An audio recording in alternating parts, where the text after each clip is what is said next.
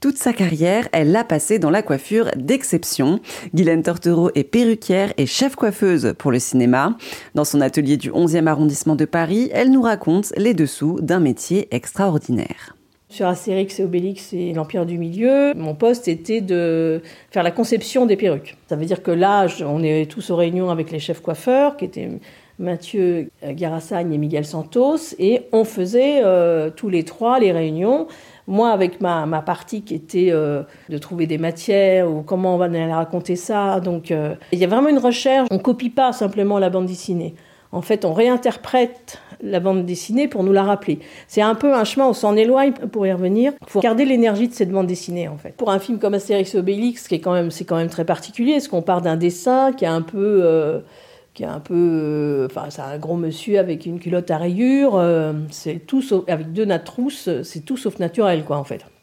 Donc on est obligé de, de trouver le chemin de l'interprétation. Mais il faut prendre ça un peu comme un conte, en fait. C'est pas comme une, une histoire réaliste, c'est vraiment un conte et, euh, et on traite les choses pareil. Par exemple, là, vous avez sur le mur de, de mon atelier plusieurs perruques d'Astérix Obélix en fait, on peut voir, euh, il n'y a pas que du cheveu en fait. Il y a du cheveu bien sûr, mais il y a aussi du yak, du crin, il y a du mohair. Tout ça, c'est pour, euh, par exemple, sur Astérix Obélix, c'est un petit peu années 60. Euh, c'est la période où ça a été fait d'ailleurs. Et pour casser ce côté années 60, en fait, je suis partie dans l'idée de proposer des épis plus que des mouvements de coiffure. Où là, ça nous donne la même énergie, où on sent qu'ils sont énervés. Euh, et, voilà, qu'il ne faut pas, les, embêter trop. Mais ça ne passe pas par un mouvement de cran ou de je ne sais quoi. C'est vraiment comme un épi, euh, euh, un peu animal. Donc pour faire ça, effectivement, il y a des matières comme le, comme le, yak ou le crin qui, qui racontent, enfin qui, qui, font ça, qui accompagnent le cheveu là-dessus. Voilà, donc c'est sur des petits détails comme ça qui font que ça, ça raconte un peu plus l'histoire, mais sans la surligner du tout. C'est juste une ambiance qu'on met en place. Euh, et puis on a les comédiens qui sont en dessous quand même. Mm. Et, euh, et en fait, tout ça, c'est une énergie commune euh, et on construit vraiment ensemble. C'est vraiment un travail d'équipe en fait. Et ça, c'est c'est vraiment une chose capitale pour que le film se puisse se faire dans une justesse, en tout cas, euh, par rapport à ce scénario qu'on nous a donné au départ. C'est marrant parce que dans vos perruques, là en l'occurrence, ce sont des, personnages qui sont un peu énervés. Vous voyez des émotions dans vos perruques euh, Des caractères. On les fait en, en disant voilà, ça, ça va dégager ça. Par exemple, euh, alors ça c'est Panoramix. En fait, il manque une partie, hein, mais en tout cas il y a le dessus et on voit que il est, c'est que de l'épi quoi. Hmm. Mais c'est pas de la coiffure.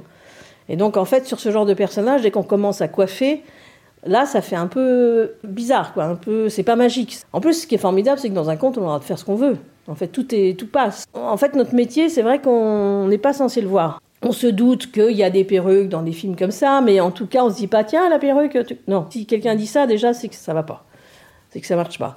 Nous, au bout de deux secondes, il faut, qu'on nous oublie. Euh, on reviendra à la fin générique. Pendant le film, il faut pas du tout qu'on puisse apparaître, quoi faut que la perruque se fonde parfaitement dans cet univers. Fonctionne parfaitement, oui.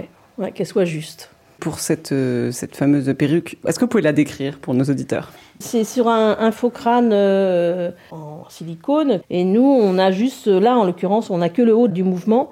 Donc il y a un épi très énervé sur le dessus qui fait que même un coiffeur qui, qui, veut absolument le mettre en place n'arrivera pas. Et on est vraiment très directionnel, donc tout se redresse. Il y a des petits crin noir euh, de temps en temps, comme on peut voir sur la bande dessinée, où il y a toujours ce petit trait noir qui montre qu'ils sont excités un peu, qu'ils sont jamais euh, à l'arrêt, jamais calmes. Et ça, nous, c'est ce fameux petit trait noir qui est au-dessus des personnages qui, euh, qui indique qu'ils sont tendus, que nous, on essaye de reproduire dans l'énergie de ces perruques. Voilà. Donc c'est plutôt des, caractères que du sentiment. Hmm. Le sentiment, c'est le gars qui est en dessous, la fille qui est en dessous qui va nous le, qui va nous l'amener. En plus, dans un dessin, on pioche dedans. Hein. On pioche tout ce que le dessin nous donne, mais on copie pas le dessin. On, s'en inspire, bien évidemment, parce que c'est des personnages dans ce genre de, projet qui sont connus, euh, mais, mais, en tout cas, on est surtout sur l'énergie du personnage. Quoi. C'est des cheveux humains ou pas pour cette perruque-là? Bah Là, il y a du cheveu humain, il y a du crin, et il y a du yak et du mohair. Donc tout ça, c'est extrêmement bio et traçable. Ah oui, ça vient d'où, le yak? Ah bah c'est un fournisseur. Le cheveu il vient d'un autre fournisseur. Le crin il vient aussi d'un autre fournisseur. Et le mohair il vient de Belle-Île par exemple. Et comment est-ce que vous fixez euh, ces fameux cheveux sur euh, ces différentes matières hein? C'est un, un, petit nœud. On en fait deux ou on en fait qu'un. Et en fait, tout est sur un tulle qu'on appelle nous un tulle, mais qui est très fin, extrêmement fin, qui, qui disparaît à l'image. Là, en l'occurrence, pour ce modèle sur le faux crâne, c'est pas un tulle, c'est piqué dans la matière et en donnant une direction. Donc c'est pas cheveux par cheveux, c'est plutôt des petits cheveux par, ah cheveux. Ah non, non c'est cheveux par cheveux en fait, comme nous. Il y a des endroits où on peut se permettre d'en mettre plusieurs, mais c'est pas dans les parties à vue, quoi, en tout cas. C'est les matières qui font cet énervement, et les directions, mais aussi les matières. Le cheveu, il est un peu feignant, il est un peu mou, comme ça. Combien de temps vous mettez pour euh, fabriquer une perruque? Bon là, elle a pas beaucoup de cheveux, celle-ci, mais... celle-ci, ouais. Euh, c'est autour de 4-5 semaines, ouais, ça dépend. Ça dépend de la taille de la tête, ça dépend les cheveux, si c'est dense, si c'est des cheveux longs ou pas. Voilà. Est-ce que vous pouvez nous montrer des perruques qui ont été présentes sur des tournages de films que vous avez là? Oui, bah, il y en a plein sur le mur. Là, c'est Willem Dafoe quand il était dans Van Gogh. Euh, à un moment donné, il rentre à l'asile, il rase la tête. Donc évidemment, le film, quand on tourne un film, c'est jamais dans l'ordre. Puis même, de toute façon, on n'allait pas lui raser la tête. Donc il a ses cheveux en, dessous. Il y a encore une fois les effets spéciaux, euh, maquillage, qui mettent le faux crâne. Et nous, on intervient avec cette petite chose euh, très transparente. En fait, là, c'est vraiment du trompe-l'œil, pour le coup. Et c'est vraiment une petite pièce, mais qui a demandé beaucoup de temps pour le faire.